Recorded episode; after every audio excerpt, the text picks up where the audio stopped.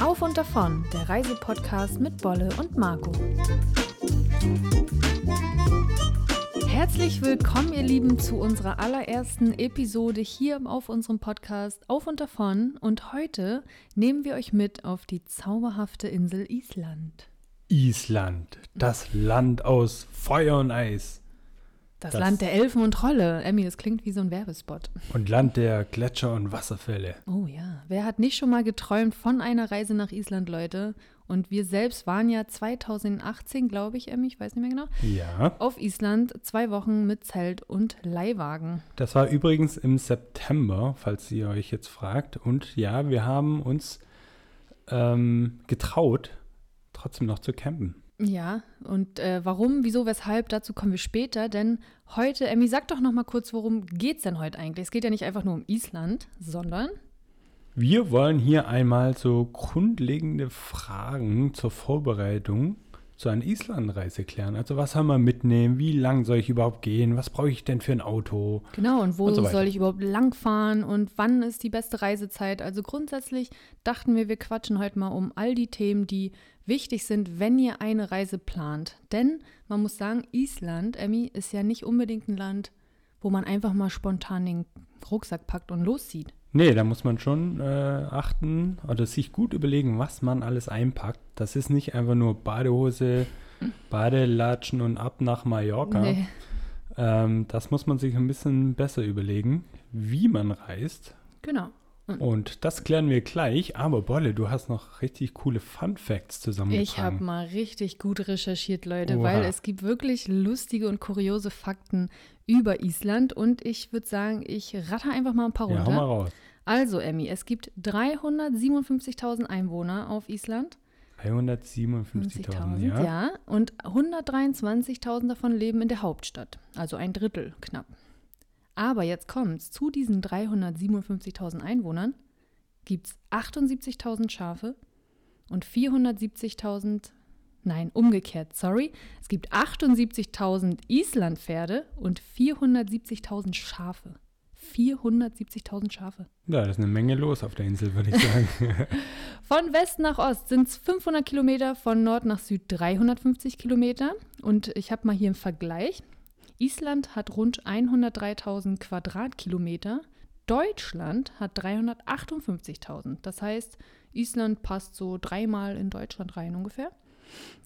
Und ähm, wenn man mal auf die Einwohner pro Quadratkilometer guckt, das ist nämlich auch spannend, ähm, hat Island gerade mal, ähm, wo habe ich es aufgeschrieben, 3,5 Einwohner pro Quadratkilometer und Deutschland hat 233 Einwohner. Oha. Ihr könnt euch also auf Weite freuen und auf sehr wenig Menschen, die euch begegnen werden auf eurer Reise, denn Island ist super dünn besiedelt. Hast du denn auch ausgerechnet, wie viele Schafe auf einen Quadratkilometer kommen? Hab ich jetzt nicht, Emmy, aber du bist doch so ein Mathe-Brain. Rechne mal schnell aus. Ich äh, gehe mal weiter mit meinen Fun Facts. Ähm, 11% der Fläche Islands sind von Gletschern bedeckt. Das ist echt eine Menge. Und es gibt 130 aktive und inaktive Vulkane, wovon man durchschnittlich sagt, dass alle fünf Jahre mal eine ausbricht. Ja, hört man ja immer mal, immer mal wieder, Ja, dass der Flughafen gerade. gesperrt wird. Achso, nee, nicht der Flughafen, sorry. Ähm, jetzt gerade ist wieder ein Vulkan ausgebrochen. Da fließt gerade überall so schöne Lava durch die Landschaft. Ähm, aber weiter zu meinen Fun Facts. Im Schnitt kommt es pro Tag zu 45 Erdbeben, wovon man What? viele natürlich nicht wirklich spürt, aber immer mal spürt man auch was. Ja, 45 pro Tag. Denn wir wissen ja, Island liegt ja an diesen zwei Kontinentalplatten und da kommt es halt immer mal wieder Zur ganz schön Reibereien. viel zu Reibereien, ja. So, die Isländer essen super gerne Schafskopf, Grönlandhai und Ochsenhoden. Emmy, wäre das was für dich? Da Geh mal läuft, kurz raus, ich muss mir mal eben Essen du musst dir mal eben einen Ochsenhoden fertig machen. Ja, und ähm, 50 Prozent der Energie Islands stammt aus geothermalen Quellen, wie eben Vulkanen oder heißen Quellen. Und das ist richtig cool. Dazu kommen wir aber Kommen wir nachher noch. Genau. Und aber Emmy, eine Sache noch. 80 Prozent der Isländer glauben an Elfen und es gibt sogar einen offiziellen Elfenbeauftragten auf der Insel. Geil. Ja, mega. Das ist Ja. doch voll irgendwie sympathisch. Und auch der Fakt, dass die isländische Polizei keine Waffen trägt, weil Island einfach die niedrigste Kriminalitätsrate der Welt hat. Und die Isländer oder die Polizei aber einen sehr lustigen Instagram-Account. Und den verlinken wir euch in den Shownotes, denn ich kann das isländische Wort dieses Accounts natürlich nicht aussprechen. Komm on, versuch mal. Nein, kann ich nicht. es gibt auf der Insel kein McDonald's und kein Burger King. Yippie. Ähm, bis 2001 war Boxen auf der Insel verboten, weil man der Auffassung war, es ist sehr gesundheitsgefährdend, dieser Sport. Und ich finde, das ist heute auch noch gesundheitsgefährdend. Wer haut sich dann einfach so auf die Fresse? Das äh, diskutieren wir mal an einer anderen Stelle. Also, ihr Lieben, das waren mal ein paar Fakten zu Island. Und doch einen letzten habe ich noch. In, äh, in Reykjavik gibt es ein Penismuseum mit über 280 Exponaten. Von Walpenis bis menschlichen Penis bis, ich weiß es nicht, was für Penisse da so ausgestellt sind, aber schaut es euch mal an in Reykjavik. Und ich würde sagen, das waren die kuriosen Fakten über Island. Und jetzt starten wir einfach mal mit den Themen, weshalb du auch eingeschaltet hast, nämlich den der Vorbereitung für Island. Starten wir doch mit der Frage, wann ist die beste Zeit, um nach Island zu reisen? Und da gibt es gar keine richtige oder falsche Antwort, sondern es ist abhängig davon, was ihr sehen wollt. Wir haben natürlich die Hauptreisezeit von Juni, Juli, August. Da sieht man dann auch übrigens die Wale. Aber wer zum Beispiel die Polarlichter sehen möchte, der muss zwischen Oktober und März nach Island. Genau, und ihr sollt natürlich auch nicht vergessen, oder ihr dürft natürlich auch nicht vergessen, dass in der Hauptsaison vor allem die Unterkünfte deutlich teurer sind. Ähm, dementsprechend ist euer, eure Auswahl auch so gering, weil alles sehr schnell ausgebucht ist. Die Preise sind generell teurer, sei es Benzin oder vielleicht auch die Touren und Ausflüge. Das weiß ich jetzt nicht genau, ob es teurer ist, aber grundsätzlich sind Aber auch das Mietauto zum Beispiel.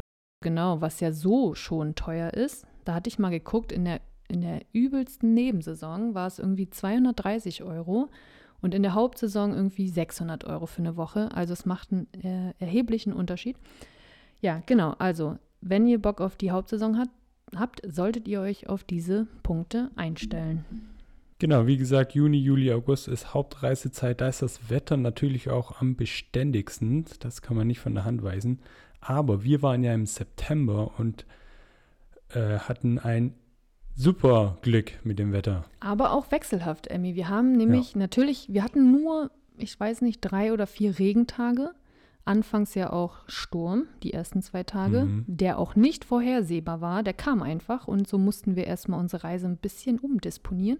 Aber ansonsten hatten wir alles dabei, von, ich glaube, sogar minus 2, 3 Grad bis 20 Grad, als wir einen richtig sonnigen und einen windarmen Tag hatten. Und das Wetter hat sich fast minütlich geändert. Emmy, das war doch Ohne echt zu übertreiben. krass. Ja, und da haben wir erstmal gemerkt, wie, ähm, wie sagt man, wie unbeständig das Wetter auf Island ist oder unberechenbar. Das trifft es besser, glaube ich. Ja, das ist in der Hauptreisezeit ein bisschen anders. Aber wie gesagt, wer Polarlichter sehen möchte, Oktober bis März, der muss sich dann entsprechend einstellen auf das Wetter. Genau. Und ich habe noch ein schönes Zitat, das sagen die Isländer nämlich immer. Wenn du das Wetter nicht magst, warte fünf Minuten.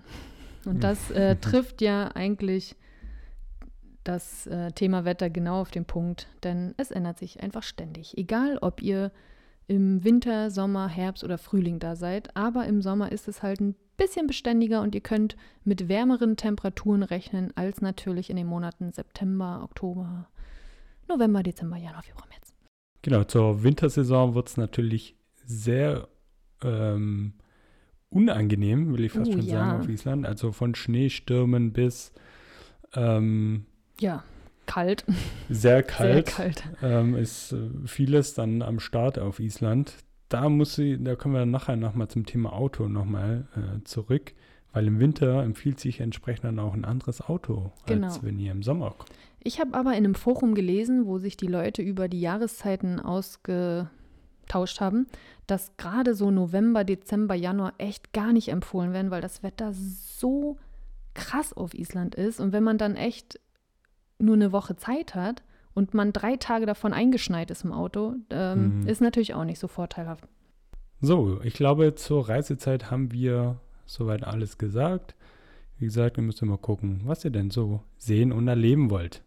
Kommen wir zur zweiten sehr wichtigen Frage.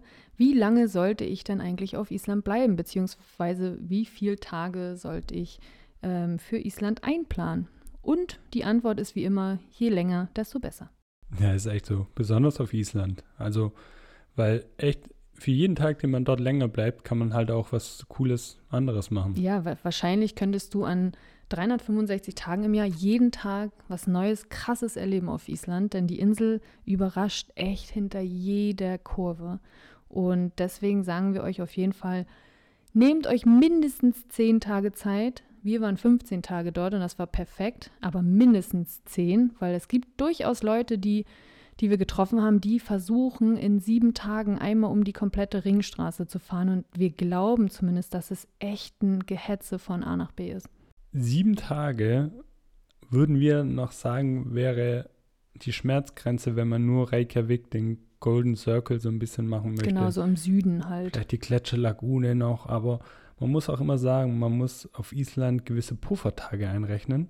Weil wenn es echt einen ganzen Tag mal regnet, dann ist schon, dann fehlt es einem Dann fehlt raus. ja, genau. Und so war es ja bei uns auch. Wir saßen einen Tag mal in Wieg fest, das ist im Süden der Insel, wo wir uns dann den Tag in der Therme vergnügt haben, bei 42 Grad warmen Thermalwasser, was natürlich auch sehr schön war.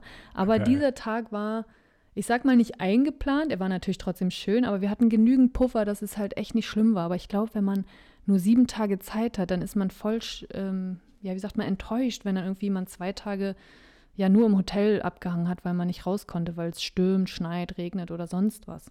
Also wenn ihr nur eine Woche Zeit habt, dann fokussiert ihr euch am besten auf den Süden. Wir würden es nicht empfehlen, versuchen, die ganze Ringstraße zu schaffen, weil das ist nur eine Hetzerei.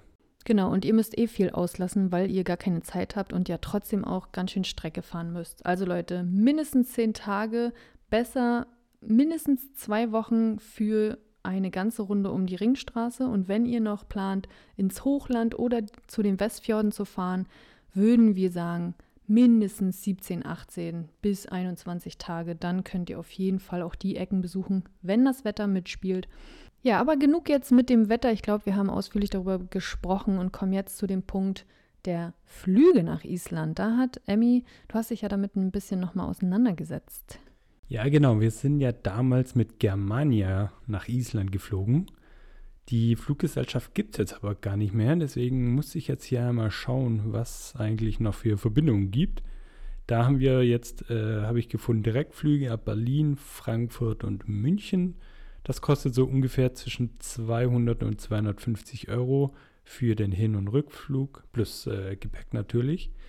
Und wer kein äh, Problem hat, umzusteigen, sind wir bei 130 bis 150 Euro ungefähr. Genau, und man muss auch da wieder betonen, manchmal kann es sein, dass in der Hauptsaison die Flüge auch nochmal teurer sind. Und gerade jetzt in der aktuellen Situation mit Corona gibt es natürlich deutlich weniger Flugverbindungen.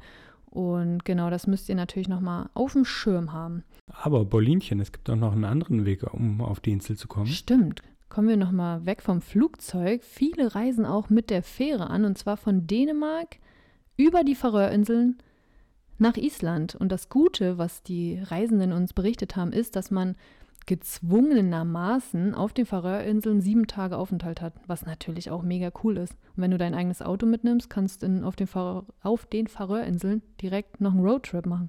Mega. Ja, klingt gut eigentlich. Wie Aber wie ist denn die, die Schifffahrt an sich? Ist das irgendwie so eine Schaukelgeschichte? Das weiß ich nicht, aber ich kann mir gut vorstellen, da oben gerade in den Gewässern, dass es schon Winter, wild ne? werden kann, ja. Mhm. Also das, äh, da haben wir jetzt keine eigenen Erfahrungen, aber das könnt ihr sicherlich bei Google mal recherchieren. Was ich zum Thema Flüge aber noch hinzufügen möchte, die Flugzeit beträgt, je nachdem, wo ihr startet, so zwischen drei bis dreieinhalb Stunden. Also man ist super schnell in einer völlig anderen Welt. Und ihr solltet bedenken, dass viele Flüge abends in Keflavik landen. Das ist der Flughafen im Süden der Insel, der Hauptflughafen. Und die Flüge nach Hause auch oft wieder abends oder in der Nacht erst starten. Das heißt, wenn ihr ankommt spät abends, empfehlen wir euch nicht unbedingt noch einen Mietwagen zu schnappen und umherzufahren, sondern nehmt euch eine Unterkunft in Keflavik. In Flughafennähe. Genau, einfach. und mhm. schlaft euch erstmal aus und startet dann voller Power und mit Frühstück am nächsten Tag in eure Abenteuerreise. So, Bolle, wir sind jetzt auf Island angekommen. Wie macht man das jetzt aber mit dem Mietwagen? Was, was bucht man da? Ja, das war gar nicht so einfach, muss ich sagen. Wir haben echt viel recherchiert und viel in Foren und in Facebook-Gruppen gelesen. Was für einen Mietwagen nehmen wir denn jetzt? Einen großen, einen kleinen oder einen 4x4 oder doch nicht? Und ja, es war echt schwieriger als gedacht. Ja, Fazit war, dass es immer abhängig von der Route und der Reisezeit. Überraschung. Ja, Überraschung. also wer ins Hochland möchte oder zu den Westfjorden möchte, der muss ein 4x4 Allrad Jeep Geländewagen nehmen, weil man dort auf die auf den sogenannten F-Straßen unterwegs ist und die sind nur für 4x4 Allradautos. Genau, ich will mich nur kurz einhängen auf den Westfjorden. Es gibt durchaus auch Straßen, wo ihr fahren könntet, aber es ist immer besser in solchen abgelegenen Gegenden, wo man auch immer nicht weiß, wie das Wetter da wird, dann doch lieber mit einem 4x4 zu fahren. Auf den F-Straßen, wie gesagt, ist es auch verboten, mit einem nicht 4x4-Auto zu fahren. Da drohen dann auch hohe Strafen, weil die Straßen einfach gefährlich sind für kleine Autos und so weiter. Ich erinnere mich da an Videos im letzten Jahr, wo die Autos da echt auch stecken geblieben sind. Da haben sich dann doch Touristen gedacht, komm, mit einem Kleinwagen kein Ding. Merkt ja niemand. Merkt ja keiner und zack, mussten sie die rausholen, weil du musst auch gerade im Hochland echt viele so, so Wasserstraßen überqueren. Und wenn du da stecken bleibst, naja, weiß Bescheid, was mit deinen Sachen im Auto dann passiert. Die schwimmen nämlich weg. Wir waren mit einem kleinen Ford Fiesta unterwegs. Aber das konnten wir uns auch nur erlauben, weil wir A jetzt nicht in der Winterzeit unterwegs waren und B auch vorhatten, nicht allzu weit von der Ringstraße ähm, uns zu entfernen. Das Hochland und die Westfjorde haben wir von vornherein ähm, ausgelassen, weil wir uns dachten, komm, nicht alles in einer Reise. Wir kommen lieber nochmal zurück und nehmen uns Zeit, mit einem richtig guten 4x4 dann ins Hochland zu fahren. Oh, habe ich auch richtig Bock, ich das nochmal jetzt Bock. zu machen.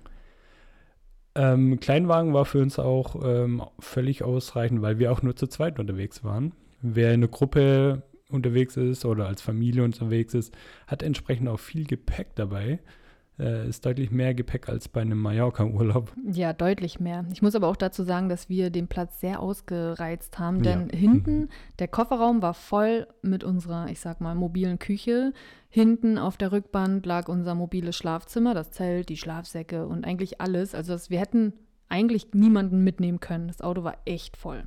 Aber ein ganz wichtiges Thema, was wir auch bei der Recherche immer wieder gesehen haben, sind die Versicherung und die Frage, was ist eigentlich mit dem Führerschein, Emmy? Ja, bei den Versicherungen ist es ja immer ein Thema. Da muss man immer abwägen, welches Risiko möchte ich eingehen. Ähm, das war bei uns zum Beispiel bei der Ascheversicherung die Frage. Da stand überall Ascheversicherung. Nehmt die unbedingt. Nehmt die unbedingt. Ja, wenn man Pech hat, kommt man natürlich in einen Ascheregen. Dann ist man froh, wenn man sie hat. Aber wie gesagt, man muss immer abwägen, ja. Passiert das jetzt in der, in der Woche oder in den zwei Wochen, in denen ich auf Island bin? Und man muss auch dazu sagen, dass Island echt so unberechenbar ist, dass ich oft wirklich Schiss hatte, okay, vielleicht bricht doch noch ein Vulkan aus und dann haben wir diesen Ascheregen und dann, ähm, ja, sagt sind wir froh drüber, ne? Sind wir froh, wenn wir sie haben. Aber wie Emmy gesagt hat, am Ende haben wir uns doch dagegen entschieden und wir hatten die ganz normalen Vollkasko ohne Selbstbeteiligung, Glasreifen, Unterbodenschutz, ganz wichtig, gerade auf Island, Leute. Ihr habt so viel Gravel Roads, da, äh, wo die Steine und sonst was das Auto dann doch irgendwie ein bisschen beschädigen könnten. Die Ascheversicherung war uns etwas zu teuer, weswegen wir uns dann dagegen entschieden haben. Aber wie gesagt, das muss jeder für sich selbst entscheiden. Zum Führerschein ist auch nochmal ganz kurz zu sagen, es ist kein internationaler Führerschein notwendig. Ihr könnt einfach den ja, deutschen Führerschein einpacken und los geht's. Also zusammengefasst nochmal zum Thema Mietwagen. Wir sind mit einem Mittelklasse-Kleinwagen um die Insel gefahren und solange ihr auf der Ringstraße bleibt, habt ihr damit auch echt keine Probleme und ihr könnt, ihr könnt super easy und entspannt die Insel umrunden und euch die vielen tollen Highlights anschauen. Kommen wir zum nächsten Punkt die Ausrüstung und Klamotten. Was oh soll Gott, ich denn oh da alles mitnehmen? Zähl mal, echt viel. mach mal eine Packliste in 20 Sekunden. Packliste in 20 Sekunden. Okay, ähm, Powertube, ähm, Oh, so fängt mit der Powertube an. Regenschirm, Kein Regenhose. Schlübbi oder so? Ja, doch, stimmt. Schlübbis bräuchte man auch. Nee, nee, also Fangen wir mal ganz, ganz entspannt an, Emmy. Also, was sind denn so die wichtigsten Gadgets? Jetzt mal unabhängig davon, dass wir ja gecampt haben, dazu kommen wir später, sondern einfach, was für jeden Reisenden, egal ob Hotel oder Zelt, doch hilfreich wäre. Also ganz wichtig auf Island ist jeden Fall das Zwiebelprinzip anzuwenden. Das heißt, lasst einen dicken Baumwollpullover zu Hause, weil wenn er einmal nass geworden ist, wird er vermutlich nie wieder trocken. Ähm, daher lieber leichtere Sachen äh, mitnehmen und verschiedene Schichten, Klamottenschichten. Und funktionale Sachen. Funktionale Sachen mhm. mitnehmen. Genau, das kann man dann je nach Bedarf das eine oder andere mal eben drüber schmeißen. Und was ich ja richtig gut fand, war, dass wir Regenhosen dabei hatten, die wir einfach so mal schnell überstülpen konnten über unsere Wanderhose, denn es fing ja immer mal wieder außen heiterem Himmel an zu regnen, aber richtig doll, Leute, und Wind. Da war ich echt froh, dass wir die uns noch zugelegt hatten. Ja, wir hatten nämlich auch mal ganz kurz die Erfahrung gemacht, dass wenn Regen und Wind auf einen zuprasseln, dass die Hose, als an den Oberschenkeln und so weiter, komplett nass ist wenn man dann noch vorhat, ein bisschen zu laufen, also jetzt nicht wandern zu gehen, aber so ein bisschen, eine nasse Hose ist einfach super unangenehm. Das macht gar keinen Bock, ey. Deswegen können wir unbedingt empfehlen, so ein so ein Wasserschutz, so ja, eine Wasserhose, Regenhose. irgendwie Regenhose zum Und eine Regenjacke, Windjacke ist natürlich auch absolutes Muss auf Island, denn es windet immer. Es windet immer, es kann immer regnen, es kann auch mal schneien und es kann aber auch mal warm werden, sodass man die dann schnell mal auszieht. Wir hatten auch keine Jeanshosen oder so dabei, nee, sondern nicht. einfach diese Outdoor.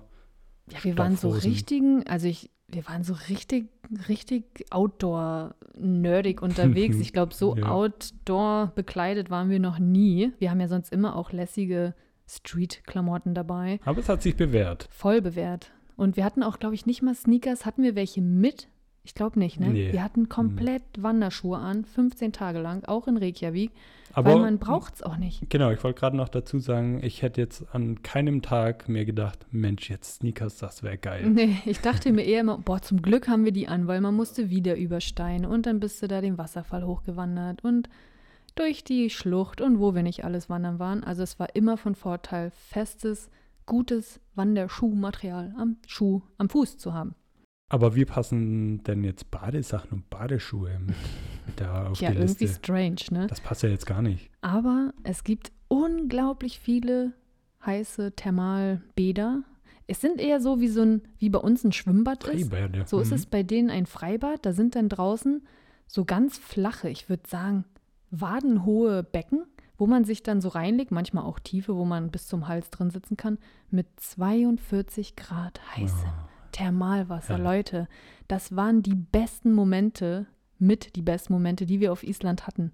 Vor allen Dingen erinnerst du dich an Wieg, wo es so gestürmt und geregnet hat um uns rum? Da, da, wir waren ja auch, wie gesagt, mit dem Zelt unterwegs und dann ist man schon das eine oder andere Mal so ein bisschen durchgefroren und wenn es dann alles so ein bisschen nass ist, da waren wir einfach gottfroh, Badesachen dabei gehabt zu haben und dann ab ins, ist quasi ein Freibad gewesen. Ja. Und das findet ihr fast in jedem, in jedem Ort auf Island. Das ist total typisch, dass man sich da trifft und quatscht, so wie bei uns, wenn die, die Muddis und die Omis sich beim Kaffeeklatsch treffen, trifft man sich da im Thermalbad. Ja, da haben wir auch ein paar Isländer kennengelernt, die uns dann auch gefragt haben, ja, wo kommt ihr her und so weiter. Also ist auch ein guter Ort, um mit Einheimischen in Kontakt zu treten. Ja, und ich glaube, wenn ich mich recht erinnere, war es echt günstig. So drei, vier, fünf, sechs Euro, je nach Schwimmbad.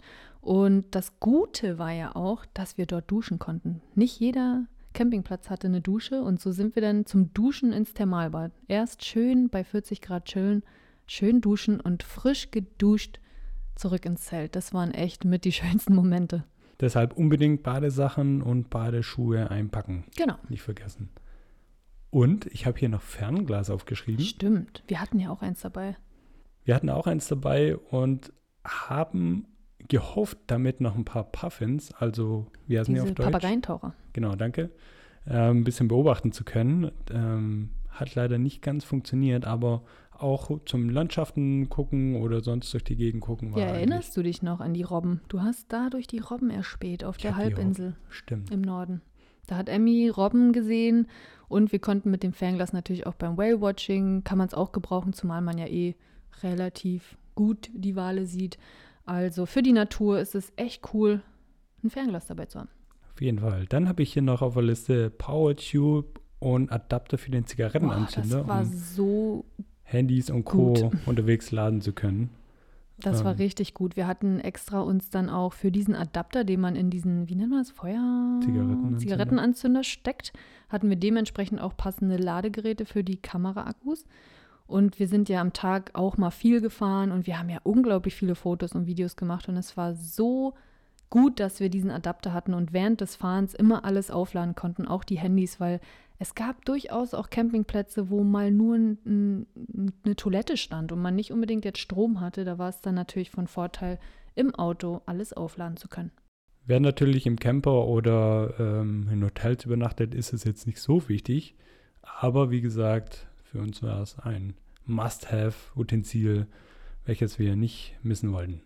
So, Emmy, hast du noch was auf der Liste oder haben wir alles? Meine Liste ist abgearbeitet. Zu unserer ausführlichen Packliste kommen wir in einem späteren Podcast nochmal. Dort sagen wir euch ganz genau und detailliert mal, mit welcher Campingausrüstung wir nach Island gereist sind. An dieser Stelle möchte ich noch mal eben kurz ergänzen.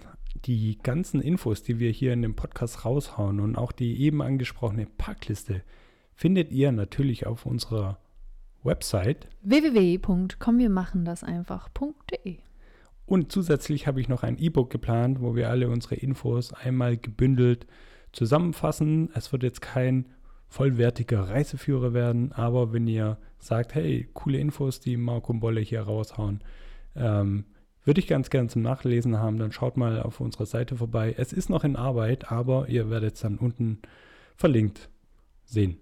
Ja, ein nächster spannender Punkt ist eigentlich die Route und die Frage, welche Route soll ich denn für meine Reise eigentlich wählen? Eigentlich kann man sagen, wenn man die Westfjorde und das Hochland weglässt, lässt, dann ergibt sich ja eigentlich schon die Route einmal auf der Ringstraße rumfahren. Stimmt. Und wir können euch auch diese Route echt empfehlen mit Start in Reykjavik in der Hauptstadt und dann entweder links oder rechts rum einmal die Ringstraße entlang. Und ich glaube auch, dass es die beliebteste Route ist. Also wie gesagt, allzu viele Möglichkeiten hat man ja auch gar nicht. Und wenn ihr doch noch ein paar Möglichkeiten mal abchecken wollt, wir haben einen Beitrag auf unserem Blog, der lautet, glaube ich, Routen für Island 7 und 14 Tage. Da haben wir euch ausführlich zwei Routen beschrieben mit sämtlichen Stops, Sehenswürdigkeiten und Highlights. Und den könnt ihr euch auch einfach nochmal ganz genau anschauen. Was wir aber sagen können, ist, dass wir sehr froh waren, flexibel gewesen zu sein. Denn wir konnten, wir hatten eigentlich geplant, gegen den Uhrzeigersinn auf der Ringstraße entlang zu fahren, aber das Wetter hat, hat da gar nicht mitgespielt. Gar nicht. Wir sind gelandet, haben die erste Nacht hier in Keflavik übernachtet und am nächsten Morgen kam, fing schon der krasse Sturm an und wir haben dann auf einer isländischen Wetterseite, die verlinken wir euch auch mal in den Shownotes, gecheckt, was da abgeht und es kam ein heftiger Sturm auf die Insel und dementsprechend waren wir super froh, dass wir spontan sein konnten und wir keine Unterkünfte gebucht hatten, sondern einfach nun auf diesen Sturm ja reagieren konnten.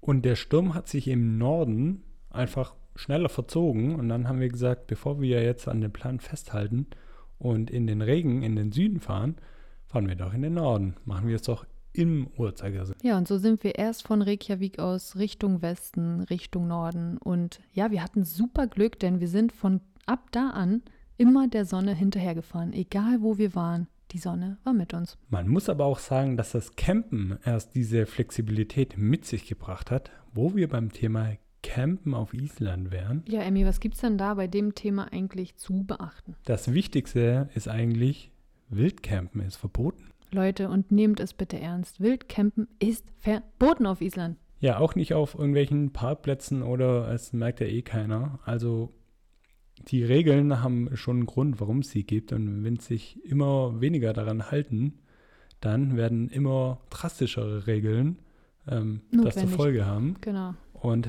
ähm, das, das endet auch im Chaos eigentlich. Ja, wenn jeder macht, was er möchte. Die sehr lieben Isländer werden dann auch irgendwann mal sehr, sehr böse. Kann man denen auch gar nicht verübeln. Also Leute, nur mit ähm, Zelt, Pkw, äh, Wohnwagen, Camper, nur auf ausgewiesenen Campingplätzen. Und es gibt wirklich genug. Ich glaube, es gibt rund 150 Campingplätze verteilt auf der Insel, egal ob im Süden, im Norden, im Westen. Und ihr findet ein Plätzchen und ihr findet auch schöne Plätzchen. Und die sind auch wunderschön in der Natur gelegen, einige. Von daher müsst ihr da gar keine Abstriche machen. In diesem Zuge können wir auch die Campingcard einmal erwähnen und sogar empfehlen. Für 159 Euro kann man quasi. Auf 42 Campingplätzen, teilnehmenden Campingplätzen. Sind es nur 42? Sind leider nur 42. Vielleicht sind es jetzt schon 44, ich weiß nicht genau, aber es sind gar nicht so viele. Aber die haben uns völlig ausgereicht. Aber was ist das Besondere an der Campingcard?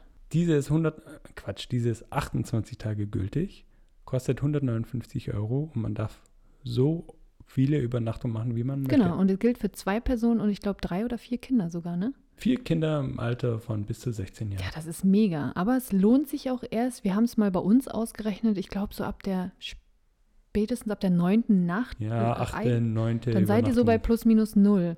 Ansonsten könnt ihr natürlich auch ohne die Campingcard reisen. Die Campingplätze, was wir so gesehen haben, kosten meistens zwischen 7 bis 15 Euro pro Person. Das muss man dann natürlich hochrechnen. Wenn ihr dann 14 Nächte habt, zwei Personen, ähm, kommt schon was zusammen. Oder eben, wenn ihr noch länger unterwegs seid, dann lohnt sich die Campingcard richtig, weil bei 28, also bei einem Monat Gültigkeit, ähm, mega. Da Ja, für einen Pauschalpreis von 159 kann Euro. man super sparen. Man muss sagen, an den Campingplätzen selbst kommt dann auch noch die eine oder andere kleine Gebühr hinzu. Ja, 333 isländische Kronen. Das sind ungefähr 2 Euro irgendwas Gebrochenes. Das kommt aber nur pro Zelt. Also egal, ob da vier Personen drin sind. Die kommen immer obendrauf noch. Aber das war am Ende ja auch nicht so viel. Wie gesagt, so zwischen acht und neun Tage, dann lohnt sich die Campingcard eigentlich schon. Und ich glaube, wir haben doch noch irgendwo, ach nee, da kommen wir später zu bei den Kosten. Da haben wir einen guten Vergleich, Leute, was Mhm. es kostet, im Hotel zu übernachten und was es kostet, im Zelt zu übernachten. Ich wollte hier nochmal einmal noch mal ergänzen, dass die Campingplätze völlig unterschiedlich sind. Also da könnt ihr euch auch mal ein bisschen ähm, raussuchen, worauf ihr so steht. Wir hatten nämlich von einer Wiese mit einem kleinen Sanitätshäuschen Mhm. oder auch ein besser ausgestatteter Campingplatz, wo es auch ähm, Eine Küche, einen Aufenthaltsraum gab, der beheizt war mit Küche und Waschmaschine, genau, Ja. Waschmaschine. Also da gibt es auch von A bis die Z eigentlich. verschiedensten Plätze, ja. Das Blöde ist, sage ich mal, an der Campingcard, ähm, ihr seid halt an diese 42 Plätze gebunden. Wir waren, glaube ich, einmal auch auf einen, der nicht in der Card war, weil es einfach Mhm. strategisch besser gelegen war, als jetzt irgendwie noch 200 Kilometer zu fahren. Gerade auch, weil im Osten es irgendwie gar keinen Campingplatz mehr gab. Ähm, das müsst ihr einfach abchecken. Aber es war irgendwie gut, sie zu haben, ähm, ist aber bei einer kürzeren Reise grundsätzlich nicht notwendig. Ich weiß nicht, ob ich es schon erwähnt hatte, möchte ich dann vielleicht jetzt nochmal erwähnen. Die Campingcard gilt nicht nur fürs Zelten, sondern auch für Camper und Campervans und was Genau. auch immer Auch richtig es stark. da gibt. Ja. Und gerade Camper, Van, People, die sind ja eh immer länger unterwegs und da könnte sich das echt lohnen. Also checkt's mal ab, ist auf unserem Beitrag auch wieder ein Beitrag zum Thema Campen auf Island. Emmy, jetzt kommt das Thema, auf das sich alle schon am meisten freuen. Wie viel Kohle brauche ich denn eigentlich für Island? Eigentlich nicht so viel. Eigentlich nicht so viel, aber ich glaube, die Leute haben echt gestaunt, als wir immer rausgehauen haben, dass wir echt so wenig ausgegeben haben. Das war ironisch gemeint, weil äh, Island ist kein günstiges Reiseland, das muss man schon sagen. Ähm, allzu teuer, wie wir das aber erwartet, Erwartet hätten, war es aber dann doch nicht. Du hast doch bestimmt mal ein paar Zahlen. Hau mal ein paar Zahlen auf den Tisch, was wir denn so verbraten haben. Bevor ich hier ein paar Zahlen raushaue, möchte ich noch einmal dazu anmerken, dass wir schon low budget unterwegs waren. Also wir haben echt im Abgewogen, heißt das uns das wert. Ähm, wir waren nicht essen, wir waren nicht in Restaurants, weil die wirklich sehr teuer waren. Wir waren nur mit dem Kleinwagen unterwegs. Und, Und, in dem Zelt. und im Zelt. Und wir Genau. hatten sehr viel Essen von zu Hause schon dabei. Das muss man auch erwähnen. Also entsprechend haben wir uns da für die echt günstige Variante entschieden, haben trotzdem oder gerade deswegen rund 1100 Euro pro Person für 15 Tage ausgegeben, inklusive Flüge, Essen, Alles eigentlich. Mietwagen, Benzin, alles. Ja, wenn ich das aber im Forum Leuten erzählt haben, die sind fast aus den Socken gefallen, weil die gesagt haben, ne, wie habt ihr denn das geschafft? Aber wie Emmy schon sagte, Zelt, Selbstverpflegung und Mietwagen ist halt am Ende doch gar nicht so teuer, wie man denkt. Aber ich Emmy, jetzt, jetzt hau mal mal raus. Genau. ein paar Zahlen raus. Also, Bolle hat ja gerade auch schon ähm, eine witzige Gegenüberstellung angesprochen. Unterkünfte versus Campen. Wir haben zum Beispiel drei Nächte im Doppelzimmer gehabt. Wie gesagt, der erste Nacht in Keflavik. Genau, und dann waren wir noch mal in einem Hostel irgendwo, da hatten wir aber auch ein Privatzimmer, weil auch so der schlecht. Sturm noch nicht weg war, ne? Genau. Genau. Für die drei Nächte haben wir 240 Euro bezahlt, war jeweils immer ein Doppel Doppelzimmer ohne Frühstück, ohne ja, Verpflegung. Und ohne irgendeinen Schnickschnack, genau. Ganz einfach. Dagegen stehen elf Nächte Campen für 200 Euro. Also Campingcard plus, Plus Gebühren. da diese Gebühr. Genau. Wie gesagt, drei Nächte 240 im Doppelzimmer oder elf Nächte im Zelt für 200 Euro. Ja, ist eine krasse Gegenüberstellung. Man darf natürlich auch nicht vergessen, dass man auch diese ganze Ausrüstung zum Campen ja auch erstmal haben muss und nach Island schleppen Ja, muss. klar, das ist ja. natürlich nicht ohne, aber wie ihr seht, man kann durchaus echt günstig auf Island reisen. Unterkünfte kosten so im Schnitt zwischen ja, 70, 80, eher 90 Euro pro Zimmer ohne Frühstück, was bei 14 Tagen natürlich schon mehr als 1000, 1300 Euro sind. Ja, und gerade das war auch ein Punkt, warum wir gesagt haben, ach, lass Zelt machen. Wir hatten eh Bock auf Natur und deswegen war das für uns kein so schlimmer Kompromiss. Und dazu wollte ich auch noch sagen, dass bei diesen Preisen, so 80, 90 Euro, habt ihr echt ein einfaches Zimmer ohne irgendwas. Also erwartet da jetzt nicht ein krasses. Lifestyle-Hotel, da müsst ihr ordentlich was draufpacken. Dann haben wir im Supermarkt 185 Euro an Lebensmitteln Das ist ausgegeben. echt wenig, ey, für 15 Tage. Man muss aber auch sagen, wir haben die extra teuren ähm, Dinge einfach ausgelassen. Ja, was Zum ist denn so Beispiel teuer? Käse haben wir, haben wir echt drauf verzichtet, weil 5,50 Euro pro Paket, da muss man sich schon nochmal, oder pro Päckchen Ja. eigentlich, muss man sich schon überlegen, ob es einem das, Das wert, wert ist. ist, genau. Toastbrot habe ich hier mit 2,20 Euro notiert und 10 Eier für 3 Euro. Grundsätzlich kann man sagen, ähm, wir waren erstaunt, dass es doch gar nicht so teuer war, als wir dachten, weil wir haben viel im Internet gelesen und hatten das Gefühl, boah, das muss echt teuer sein. Letztendlich war es das aber gar nicht, wenn man wirklich vielleicht auf das eine oder andere verzichten muss. Gar keine Frage. Das muss man, wenn man auf den, auf den Preis achten muss. Aber letztendlich sind wir mit 185 Euro für zwei Wochen eigentlich voll gut ja, im Kurs. und wie ich bereits erwähnt hatte, ähm, wir hatten viel Tütenfutter von zu Hause mit sämtliche, ja, so Pasta-Gerichte, Eintöpfe, alles, was sich schnell im Topf erhitzen lässt, hatten wir von zu Hause schon mitgebracht, einfach weil wir irgendwie immer was dabei haben wollten, bevor wir jetzt auf die Suche gehen müssen. Ähm, und das hat natürlich auch nochmal viel Geld gespart. Aber wie sieht es denn aus mit Restaurants? Emmy, waren wir da nicht irgendwo mal irgendwo essen? Wir waren tatsächlich in Reykjavik einmal bei Subway. Oh, Subway. Ich. Haben wir 30 Boah, Lappen das war bezahlt. richtig teuer. 30 Euro für zwei Sandwiches. Sandwiches. Das ist Ja. schon viel. Und das ist Subway. Und jetzt überlegt euch mal den Preis im Restaurant für zwei Baguettes mit einem Getränk. Dann seid ihr locker bei 40, 50 Euro. Ja, und wenn jemand sagt, ja, Subway ist jetzt nicht unbedingt äh, mein Favorite äh, Food, dann muss man schon 50, 60, 70 Oh, Euro bestimmt. für einen Restaurantbesuch äh, einplanen, was Locker. völlig Das ist krass. außer ne? unseren Krasse Möglichkeiten gewesen Preise. wäre. Ich glaube, wir haben in Reykjavik auch zwei Hotdogs gegessen und haben 10 Euro bezahlt, was für isländische Verhältnisse echt billig ist. Äh, ansonsten müsst ihr auch so ein Kaffee, ein Cappuccino in einem Café kostet, glaube ich, so ab 3,50 bis 5,50, so in dem Dreh. Es gibt aber auch hin und wieder mal, ich erinnere mich an das Fährterminal zu den Westmännerinseln, da gibt es einen Kaffeeautomat, Leute. Da kostet der Kaffee nicht mal einen Euro, glaube ich. Also Hinder, Hinder. besorgt euch ein paar Kaffee. Ja, da haben wir uns richtig gut gehen lassen. Da haben wir uns gegönnt für 3 Euro. Also 82 Euro sind so insgesamt zusammengekommen. Also wie gesagt, nur hier und da mal ein bisschen essen. Aber für ein bisschen hier und da essen waren 82 Euro auch Ja, auch nicht so nicht wenig, ne? Gegenübergestellt zu den 185 Euro im Supermarkt. Dann Ausflüge und Touren sind jetzt auch nicht unbedingt sehr günstig. Haben wir mit 250 Euro für beide Personen. Ja, habe ich auf Ein bisschen was gelassen. genau. Whale Watching war zum Beispiel 75 Euro pro, Pro Person. Person, genau, das war schon, ich sag mal, ähm, ist jetzt unterschiedlich. Der eine sagt, es ist teuer, der andere günstig. Es waren 75 Euro und es war eine richtig, richtig tolle Tour. Dann waren wir mit der Fähre auf den Westmännerinseln. Das hat auch irgendwie, ich weiß nicht, hin und zurück mit der Fähre 20 Euro gekostet. Und was haben wir noch gemacht, Emmy? Ich habe hier noch Thermalbäder, Oh, die 36 Euro. ja, seht ihr, das sind für zwei Personen, glaube ich, schon. Hm, 36 Euro für diese ganzen kleinen Schwimmbäder, in denen wir es uns richtig gut gehen lassen haben. Aber grundsätzlich kann man schon sagen, umso mehr Touren man einplant, desto teurer wird es natürlich. Ähm, wir haben deswegen so ein bisschen darauf verzichtet und versucht, so viel wie gerade sagen. möglich auf eigene Faust zu machen. Das wollte ich gerade sagen, denn es gab durchaus viele Möglichkeiten, noch coole Touren zu machen, gerade in diese Gletscherwanderung, Eishöhlen. Es gibt unendlich viele Möglichkeiten, um Schnorcheln. Loszuwerden. Schnorcheln in der Silfra-Spalte da an den Oh, das Kontinentalplatten, wär das, aber hätten cool. wir auch gerne gemacht. Aber zu diesem Zeitpunkt mussten wir einfach echt noch auf unser Geld ein bisschen achten, damit es nicht zu teuer wird. Aber bei einer nächsten Reise werden wir auf jeden Fall irgendwas Cooles noch machen, Emmy.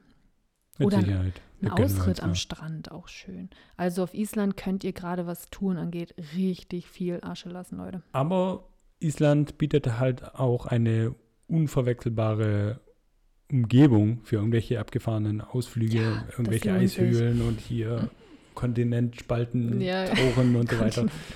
ähm, das ist auf jeden Fall krass und dann darf es auch ein bisschen was kosten. Ganz genau, sehe ich auch so. Muss man halt abwägen, ne? wie viel das hier in der Reise So once in a lifetime Erlebnisse. Genau. Ich habe hier noch Benzin 263 Euro aufgeschrieben. Wir haben bezahlt 1,82 Euro pro, also 1,82 Euro pro Liter Benzin. Und man muss dazu sagen, dass das damals im Vergleich zu Deutschland, es war richtig teuer. Ich glaube, wie, ich weiß nicht mehr, wie in Deutschland waren die Preise bei weiß ich nicht, 1,30? 1,30 oder so. Und da waren sie teilweise auch bei 1,92. Ähm, das war schon krass. Also so teures Benzin hatten wir, glaube ich, noch nie. Das Blöde ist natürlich, dass man auf Island ja etwas sehen möchte und entsprechend auch Ja. ein paar Kilometer dann äh, runterschrubben Ja, wie möchte. viele sind wir denn eigentlich gefahren? Also ungefähr 2300 haben wir letztendlich abgerissen. Ja, das läppert sich dann natürlich, wenn der Liter 1,80 kostet, aber bei 260 Euro Es geht eigentlich, ne? geht das klar. Ja, geht voll klar. Sonstiges, sonstige Ausgaben wie Wäsche waschen, eine neue Gaskartusche und so weiter, habe ich hier mit 70 Euro notiert. Ja, hier und da ein bisschen ausgeben. Genau. Und so kommen wir dann auf ein Budget, also da sind noch ein paar andere Sachen mit drin, aber wie gesagt, 1100 Euro für 15 Tage pro Person. Und wenn man das mal runterbricht auf den Tag, sind es, glaube ich, ich weiß nicht, 75 bis 80 Euro am Tag pro Person. Und das aber als Low Budget. Also wer jetzt, ich sag mal, ganz normal reist, mit einem größeren Wagen, mit einem Hotel, mit Frühstück, da kommt einiges am Tag Da zusammen. kann man ganz locker das Doppelte ausgeben. Ja, mehr noch. Ohne Das Mühe. Dreifache, Vierfache, wirklich. Also Leute, ähm, Island ist nicht gerade günstig, aber Island ist auch gar nicht so teuer, wenn man so ein bisschen weiß wie. Diese Zahlen findet ihr natürlich auch auf unserem Blog. Wir haben einen ex extra Beitrag über unsere Kosten geschrieben, wo wir alles nochmal ein bisschen Detaillierter. Genau. aufgelistet haben. Ein wichtiges Thema in unserer heutigen Zeit ist natürlich auch das Internet, denn man möchte ja von unterwegs mal ein Bild schicken, man möchte auf Instagram die Leute teilhaben lassen und deswegen ist das natürlich eine wichtige Frage. Wie ist denn das mit dem Internet? Oder ganz kurz noch per Google Maps navigieren. Oh, stimmt, das haben wir ja nur gemacht, aber ich glaube, wir hatten auch eine Offline-Karte von Ja, Island. das geht auch. Ganz wichtig. Aber wer Internet auf Island nutzen möchte, kann einfach seinen normalen Handyvertrag weiter nutzen. Damals war es ja noch so, dass man nur ein Gigabyte im Ausland hatte. Bei unserem Vertrag war es so genau. Genau, das war damals, glaube ich, grundsätzlich. Ach, war es echt so? Ah, okay. Auf jeden Fall ist das jetzt kein Problem mehr. Ihr könnt also, wie gesagt, eure Gigabytes einfach auf Island rausknallen. Wenn es dann aber doch, ich weiß gar nicht, brauchen, doch, manche haben ja vielleicht nur, ich sag mal, vielleicht gibt es noch welche, die einen Vertrag haben im Monat mit 2, 3 Gigabyte und man braucht doch mehr, können wir euch den Anbieter SimMin, S-I-M-I-N-N empfehlen. Da haben wir uns nämlich eine 10 Gigabyte Karte damals für 29 Euro gekauft, weil wir eben nur diesen 1 Gigabyte fürs Ausland hatten. Und das war super cool. Das ist auch der meistbenutzte Mobilfunkanbieter auf Island mit der besten Netzabdeckung. Also wir hatten auch wirklich überall Internet. Ja, kann sich Deutschland eine Scheibe abschneiden. Ja, die Leute in dem Laden haben uns das auch direkt eingerichtet. Also innerhalb von fünf Minuten war das alles geklärt. Wir konnten telefonieren und wir hatten Internet, wann immer wir wollten und wie fast wie viel wir wollten. Also die- mit den 10 Gigabyte sind wir super hingekommen. Ja, zusammenfassend, wir sind jetzt schon beim letzten Punkt, Emmy. Wir haben jetzt eigentlich alle Themen besprochen, von Route, Mietwagen, Kosten bis Internet. Letzter Punkt heißt, muss ich sonst noch was beachten? Ja, gibt es sonst noch irgendwas? Und ich glaube, es gibt tatsächlich noch was, was wir, ich weiß gar nicht, ob wir es schon Ein angesprochen paar haben. Kleinigkeiten haben wir da noch. Zum Beispiel unbedingt eine Kreditkarte mitzunehmen. Stimmt. Also es ist sehr, eigentlich ist es nicht notwendig, ähm, Bargeld zu tauschen. Das macht man nicht mehr. Ja, Emmy, ich weiß sogar noch, dass wir 20 Euro Bargeld dabei hatten. haben. und wir haben sie nicht benutzt. Ich glaube, vielleicht einmal, vielleicht haben wir eine Krone damit irgendwie bezahlt, aber es ging alles mit Kreditkarte, Leute. Selbst das Die Toilette. kleinste Toilettenhäuschen Ja. hat einen Kreditkartenpieper da vorne dran gehabt. Also unbedingt die Kreditkarte einpacken. Da haben wir gelesen, ähm, man muss, man sollte darauf achten, dass es eine Kreditkarte ist, die vier Ziffern als PIN haben. Also ich weiß nicht, das haben wir jetzt öfter mal gelesen, will ich an dieser Stelle auch mitgeben. Aber Ich meine, ich weiß gar nicht, ob es, hat nicht jeder irgendwie einen vierstelligen PIN? dachte ich auch. Dachte ich auch. Aber wir haben es echt mal gehört gehabt, konnten dazu aber auch keine neuen Infos finden. Aber ja, wenn du eh einen vierstelligen PIN hast, ist, glaube ich, kein Problem. Und falls doch, hast, hast du ein Hast du Problem. ein Problem. Ja, Dann habe ich hier noch eine Krankenversicherung auf meinem Zettel. ist Die kostet ja- wichtig. Nur ein paar wenige Euro im Jahr. Daran sollte man also nicht sparen. Ja, es kann immer was passieren und wir können davon wirklich ein Lied singen. Ich sag nur in Thailand, wo ich eine Woche mit Magenverstimmung im Krankenhaus äh, oder ins Krankenhaus musste und es hätte mich richtig viel Geld gekostet, hätte ich nicht die Auslandsversicherung. Ähm, und wie Ma- Marco schon sagte, sind, ich glaube, meine kostet 8 Euro im Jahr und die deckt mich aber ab für ein, für mehrere Urlaub, Urlaube im Jahr. Und wenn was passiert, bin ich abgesichert, werde nach Hause transportiert und die Kosten werden erstattet, die ich vor Ort vielleicht erstmal ausgeben muss. Oh Gott, Bolle. Das war der letzte Punkt. Das Bist war der letzte Punkt auf meiner Liste. sicher, dass da gar nichts mehr steht? nichts mehr. Nada, niente, nothing. Nothing. Okay, Mission complete, würde ich sagen. Und in diesem Sinne hoffen wir, dass du genügend Tipps und jede Menge Inspiration jetzt für deine eigene Islandreise von uns bekommen hast und mit dem ganzen Gequassel auch was anfangen konntest. Falls das Gequassel dir immer noch nicht genug war, dann schalte bei den nächsten Folgen auch nochmal ein. Oh ja. Es geht immer noch um Island und zwar haben wir noch eine Episode über Sehenswürdigkeiten geplant, über Camping und die Packliste und Das Thema das Autofahren, Autofahren. das ist auch richtig wichtig und es gibt so viel zu beachten, aber dazu kommen wir in einer späteren Folge. Ich würde sagen, an dieser Stelle, wir verabschieden uns. Mega, mega nice, dass du eingeschaltet hast. Hier bei unserer Emmy, unsere erste Podcast-Episode. Wahnsinn. Krass. Hat Bock gemacht, Hat ne? richtig Bock gemacht. Ich hoffe, dir hat es genauso viel Spaß gemacht, ähm, uns zuzuhören. Falls du Anregungen oder weitere Fragen hast, du findest uns auf Instagram oder auf dem Blog. Oder bei Facebook, oder machen das einfach.de. per E-Mail oder sogar schreib uns einen Brief oder eine Postkarte. Schick uns eine Brieftaube. Wie auch immer, Wie auch wir immer. freuen uns über Nachrichten. In diesem Sinne, vielen Dank fürs Zuhören. Und bis zur nächsten Folge hier bei Auf und Davon mit Bolle und Marco. Bis dann. Tschüssi.